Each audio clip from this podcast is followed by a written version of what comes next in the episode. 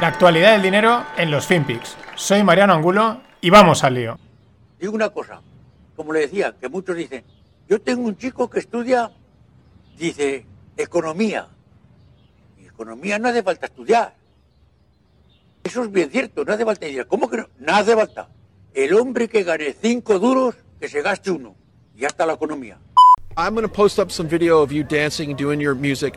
Let's talk about the spiritual aspect of what you do. And you'll probably do a little bit here before we get kicked off today. Sure. So, um, what I do is I practice something known as shamanism. And in shamanism, they sing, they dance, they drum, and they inform the community. They dress up in a way that chases off evil spirits. The singing and the drumming is about chasing off evil spirits because uh, sound actually precedes electromagnetic activity. So, when you sing and you drum, especially when you do so really loud, you end up affecting the quantum realm. And this has been being done for thousands of years to ward off evil spirits, ward off negative timelines, and to basically bring positive energy. So part of the reason why I dress this way is because if we were going to have have like a uh, infiltrator or something like that they'd be a witch they'd be a sorcerer or something like that on the dark side. So i practice life magic i practice the light side or the positive side of shamanism and when they see me they go oh yeah. we got a we got a big fish out here. We better not try and stir things up. Well, ¿Qué tal, no financieros? Este ya tenéis que conocerle la voz, es Yellowstone Wolf, y ahí explica en un vídeo de hace unos años, yo sabía que este tío iba a dar juego. Mm, explica un poco pues el tema del, gorro este con los cuernos, ¿no? Y es que practica el, el, chamanismo, ¿no? Y cuenta ahí que bailas, que tal, que no sé qué, para quitar los espíritus, para las buenas vibras y tal, y que cuando se planta ahí, que es lo que dice al final, pues las witches y tal van a decir, uff, este tío es alguien, ¿no? Impresionante. No sé si saldrán más documentos, pero, pero ya sabía que este tío iba a dar mucho, mucho juego. Bueno, al otro lado del mundo, al otro lado del mundo, americano, en China. Eh, seguimos con el tema de la deuda, siguen saliendo noticias, ya sabemos que China es opaca en este sentido y pues bueno, pues pueden salir noticias y tampoco quieren decir nada, pero bueno, las comentamos. Siguen el tema de la deuda. Mm, China está ralentizando el anuncio de planes de venta de deuda local, ¿no? De, emisión de deuda local, lo cual apunta que, bueno, pues que lo que quieren es, se ve que mantenerla y bajarla porque, porque ya estuvimos comentando que las cosas iban un poquito al alza, demasiada deuda. También los defaults, los defaults, es decir, el, un default es cuando dejas de pagar la deuda o hay un retraso de deuda, de compañías chinas siguen marcando récords. Mm, Ahí está, la deuda, la deuda nunca mola. Y también lo que sigue marcando récords son las exportaciones chinas. Están los tíos exportando a tope. Eh, la guerra comercial con Estados Unidos, eh, pues no sé si es guerra o directamente el partido ya es 6-0 para, para China. Pero bueno, ahí están, en diciembre, récord espectacular. Y bueno, mm, tema de la vacuna. Estaba claro que aquí alguna trampa tenía que haber, ¿no? Yo creo que todo el mundo, por muy optimista que fuésemos, no, con respecto a la vacuna, que sí, que los chips de Bill Gates, que no, pero algo decíamos, esto no puede ser tan bonito, ¿no? Algo tiene que fallar, ¿no? Yo personalmente pensaba, digo, yo creo, yo pensaba, digo, igual es inocua, ¿sabes? Te ponen la vacuna y, bueno, pues como un placebo, ¿no? ¿no? se la van a jugar a que unas dosis tan altas pues puedan tener un impacto eh, malo en la salud de la gente, ¿no? Bueno, pues ha salido el CEO de Moderna y dice que la vacuna dura eh, un año. Que for at least one year, ¿no? Dicen, bueno, por lo menos un año tienes, ¿no? Como, bueno, pues esto es como... Eh, es la obsolescencia programada, ¿no? ¿Para qué te voy a vender un coche que dure toda la vida? Te lo vendo y que casque cada año, cada dos años, y así me lo tienes que volver a comprar o a reparar, ¿no? Y esto pinta del mismo estilo, además, dicho por él, ¿eh? For at least, ¿no? Bueno, como mínimo un año que te lleva dos, pues oye, eso que te has llevado tú, a ese otro ya le llevo puestas tres y tres que me he cobrado, ¿no? Porque además es curioso, porque en los propios, en los propios información, perdón, dicen, eh, bueno, cuando salió se vio que era muy efectiva en la prevención inicial y luego ahí te ponen como, ahora, ahora nos enteramos que, pero no estaba muy claro que la, la duración que iba a tener la inmunidad de la vacuna, en fin, un auténtico chiste, un auténtico chiste, pero en esas estamos. Y bueno, Powell, Jerome Powell, el, de la Fed, el que imprime, el del Money Printer Goes Bear, el que imprime dinero por aquí y por allá, el que está manejando los mercados y todo el cotarro. Mm, mola mucho, yo creo que este ya, este ya está en el nivel de los cómicos JP Morgan y Goldman Sachs, ¿no? De él sale y dice, mira, yo voy a decir esto, esto y luego haré lo que... ¿Qué queréis que os diga? Pues venga, os digo lo que queréis oír y adelante, ¿no? ¿Qué dice Powell? Que él no va a retirar los estímulos económicos, es decir, la, maquinita de imprimir dinero y tal, salvo que viesen recuperación económica e inflación, ¿no? Suena como un tono que, bueno, buah, esto aún queda, ¿no? Y al mismo tiempo te dice eh, que podemos ver pronto una recuperación económica eh, de volver al momento al momento previrus, ¿no? Que es como diciendo, pues entonces eso quiere decir que visualiza retirar los estímulos, por lo tanto los bonos caen, suben tipos de interés, sube la inflación, mm, tormenta perfecta, podríamos decir. En fin, yo es un guasón, ya lo, tengo claro. O sea, él dice, va, voy a decir estas cositas y, arreando. También ha dicho que están trabajando, que su prioridad ahora es trabajar una stablecoin, ¿no? Es que me preguntáis de criptos. Yo os digo de criptos y sin problemas, ¿no? Y bueno, derivadas del, yo creo que en parte también del tema este del COVID esto ha tensionado pues todo, todas las cadenas, pues bueno, política, económica, las cadenas logísticas, lo hemos comentado ya, pero es que en todo el mundo ahora mismo, evidentemente también por una cuestión de, temperatura, ¿no? del frío que hay, mm, los récords de, hay récords en los precios de energía a nivel global, absolutamente. En Asia, en Europa, el gas natural disparado, la electricidad también, pero en todo el mundo, ¿no? Con, por ejemplo, hay una crisis de electricidad en Japón, Reino Unido está quemando carbón en los máximos de los últimos dos años para poder mantener la electricidad. El carbón. Están hablando de, están soltando el rollo de las energías verdes a tope y cuando ha venido un momento de tensión a, quemar carbón a tope, ¿no? De hecho, predicciones del Banco de Inglaterra es de que el carbón se irá a unos 100, dólares la tonelada en 2030. Eso es triplicar el precio actual y prácticamente multiplicar por 5 el precio de hace dos años. Mm, también es muy fácil dar predicciones a 2030. Tú dices un número y dentro del 2030 nadie se va a acordar, ¿no? Esto es lo de siempre. Pero aquí una reflexión que le oía el otro día a, Daniel Lacalle, que es un economista aquí español y ha trabajado mucho tiempo en el mundo de la inversión en, energías y controla, sabe muy bien el mercado energético, cómo se, cómo se, cómo funciona, ¿no? Y me hacía, y era muy interesante, decía, claro, con todo esto de las renovables, ¿no?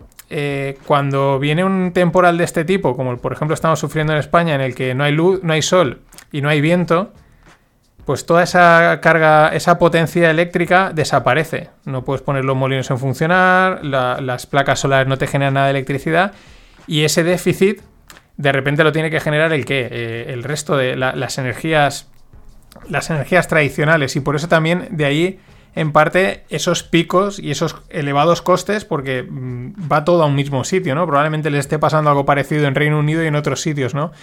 Mm, bueno, es verdad que no tiene siempre estas tensiones, pero, pero no deja de ser curioso, ¿no? No es todo tan bonito con, la, con las renovables como hemos venido comentando.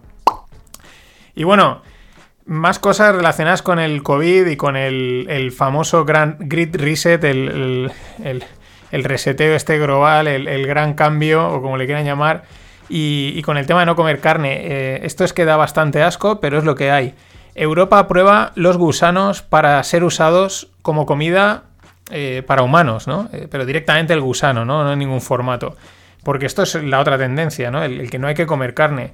Yo lo digo, yo desde que he vuelto de verano, cuando tengo hambre, meriendo chorizo, salami o fuet. Y además, cada vez que le pegas un bocado dices, uno, qué bueno está, y dos, Greta, va por ti. Y bueno, Alibaba lanza también un coche eléctrico. Alibaba, la empresa de e-commerce, el gigante de e-commerce tecnológico chino, lanza también un coche eléctrico. Pues nada, otro más al mercado. Esto funciona así. Eh, de repente alguien dirá, uy, pero si, si está Tesla, están las, las automovilísticas de toda la vida que hacen coches, Alibaba, el otro día hablábamos de, Foxconn, eh, no sé qué otra más salía por ahí. Uy, si Tesla no va a poder vender tanto. Uy. Uy. Y os dejo también en la newsletter un artículo que me ha pasado mi amigo Monty de, bueno, que dice que Tesla, o sea, son cálculos, Tesla eh, necesitaría 1600 eh, años, 1600 años de facturación actual para, para valer lo que vale en bolsa, ¿no? espectacular, pero no, hay ninguna burbuja, ¿eh? No, estos son, las valoraciones están correctas, el mercado sabe perfectamente lo que está haciendo. Y siguiendo con Alibaba, Estados Unidos al final no va a bloquear o a banear la inversión en Alibaba, en Tencent y en Baidu, ¿no? Tres grandes tecnológicas chinas. Mm, están en esa pelea que si no te dejo invertir, que sí, sí, pero se ve que esta votación ha durado nada, no ha durado nada. Seguida la han pasado y han dicho, sí, sí, adelante, se va a poder invertir en estas, en estas tres. Pero ojo, porque lo que comentaba creo que a principio de semana, el rumor de nacionalización de Alibaba ya va saltando, ¿no? Ya empieza a correr. Os dije que había salido en, en Singapur, que era como un medio ahí, pero hoy ya lo he visto aquí en, en un par de medios españoles, así que mucho ojo. Y bueno, por cerrar con la parte de redes sociales y la movida esta que, seguimos, ¿no?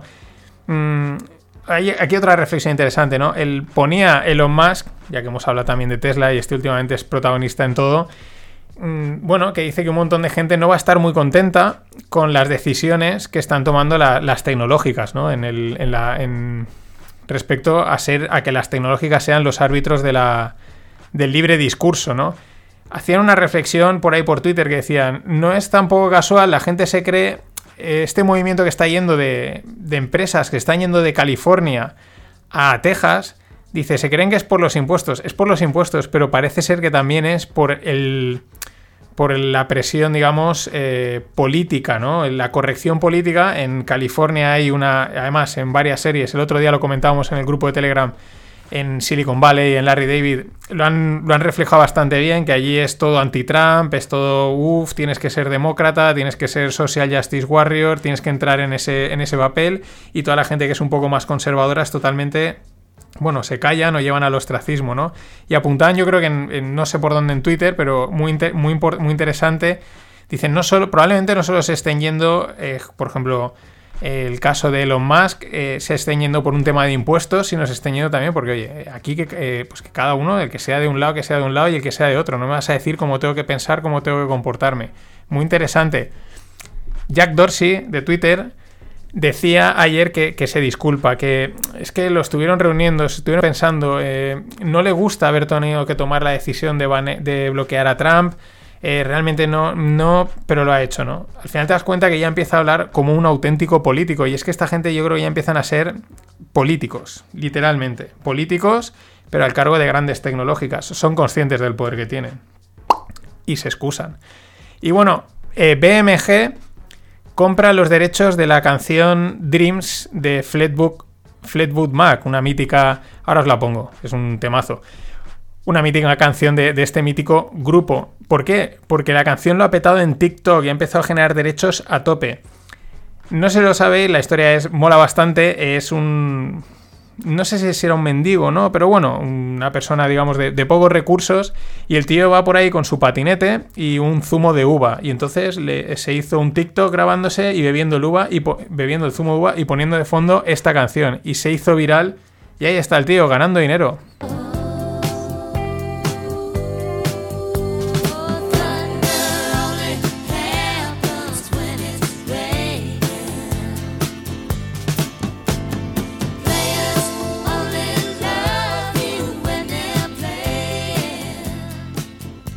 Dreams de Fleetwood Mac. Thunders only happen when it's raining. Temazo. Pues sí, sí, buscadlo y veréis el del zumo de uva y luego, claro, todo el, internet empieza la maquinaria de los memes y del, juego, ¿no? Pero el tío leí que, había llegado a facturar pasta, pues había pasado, digamos, de estar en la calle a ser un influencer, lo que da internet. Os dejo en la newsletter un hilo que publicó el otro día Joaquín Mencía y pues se lo agradecemos, ¿no? Porque es que el hilo es de startups de aviones. Sí, sí, hay startups de aviones y son casi todos supersónicos. Os digo los nombres: Aerion, Boom, Hermeus, Exonic. Estas cuatro están haciendo aviones supersónicos. Pensábamos que el avión supersónico estaba muerto, que lo habían cancelado y tal, el Concorde. Pues no, esto están metiéndole y en nada, pues igual, pues ahí están. Ahí en nada te plantas en, no sé, bueno, los tiempos son ridículos, el París, Nueva York, Nueva York, Londres son de risa, ¿no? Eh, también hay otra que es Joby, que son de drones, y otra que es Whisk, que es una especie, una mezcla entre avioneta y dron.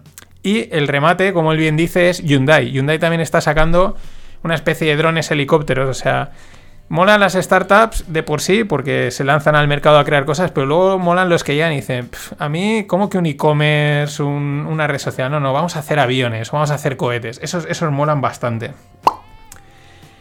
Y en el mundo blockchain, varias, varias noticias. Coinbase, la plataforma de comprar monedas por excelencia que todo el mundo gasta, parece ser que el BBVA es, es uno de los inversores, que probablemente el año que viene Coinbase salga a bolsa lanza un hub de assets. Hasta ahora Coinbase solo tiene una pequeña lista de, criptomonedas, pero se ve que quiere decir, mira, aquí ya que todo el mundo ponga lo que quiera, ¿no? Y que entren todas las criptomonedas que sean posibles. Y la locura de Bitcoin, ¿no? Corregía esta semana, hoy está otra vez volviendo a repuntar, pero es que mm, aquí vale todo, vale, vale totalmente todo y cualquiera puede opinar libremente y al final son consejos financieros que en teoría están, están perseguidos. Lindsay Lohan, la actriz de Hollywood, predice que Bitcoin va a estar a 100.000 dólares y Ethereum a 10.000. Y todo el mundo, sí, sí, tal, gracias. He visto gente dándole las gracias por decirlo y tal. Lindsay Lohan. Es acojonante. Este es el nivel, ¿eh? Este es, este es el, absoluto nivel. Como para fiarse. Y bueno, Mm, el otro día decía, bueno, ayer, perdón, decía Lagarde que, alrededor del mundo cripto se han creado funny business. Y la verdad es que hay algunos que son bastante funny. Y también se pasan, ¿no? Sabéis que una de las grandes avances que va a traer el blockchain va a ser la tokenización, tokenizar cualquier cosa. Y un ejemplo es esto: tokenizan el hash rate. ¿Qué es el hash rate? El hash rate es la cantidad de operaciones que, de computación que tiene que realizar un minero o la red de mineros pues para, validar transacciones, ¿no? Es como el nivel de dificultad, capacidad de, eh, computacional que tiene la red, ¿no? Y tiene que ver, bueno, es un parámetro muy importante, un poco complicado de explicar, pero bueno, una métrica, pues esa la, la han tokenizado para que la gente la compre o yo qué sé, o sea, claro, ahí no se dan cuenta, pero hay veces que el término tokenizar ya es crear derivados del mundo cripto. En pocas palabras, un pequeño castillo en naipes, porque si cae por un lado empieza a arrasarlo todo, y eso hay que tenerlo en cuenta. Y esta otra, ¿no? Que esta sí que es de Funny Funny Game. Hay una cripto que se llama Dogecoin o Dogecoin. Eh, si tenéis en mente los memes del Doge, ¿no? El perro este que está así fuerte, el que está así eh, acobardado, ¿no? Pues hay una cripto que tiene el perro ese en la, es como, como el emblema, ¿no? Y el, creador de esta, de esta cripto, que se llama Jack Jackson Palmer, dice que, bueno, que él tiene mucha fe en, el, en Dogecoin, en el, en el equipo de desarrollo, que van a mantener el, software seguro, estable, pero dice que hay una cosa que muestra muy bien el estado en el que está el, mundo cripto en estos momentos, es que una criptomoneda con un perro en, en ella, y que no ha sacado una actualización de software en los últimos dos años, tiene una valoración de más de un billón. Billions en billions en billions. Hasta aquí todo. Hay Rogle y el fin de pod. Os hablaré de, del steepening, el flattening y el repaso de mercados de acciones, bonos y divisas de este último mes. Si queréis enviar pregunta y si no, a la que viene. Pasadlo bien. Hasta entonces.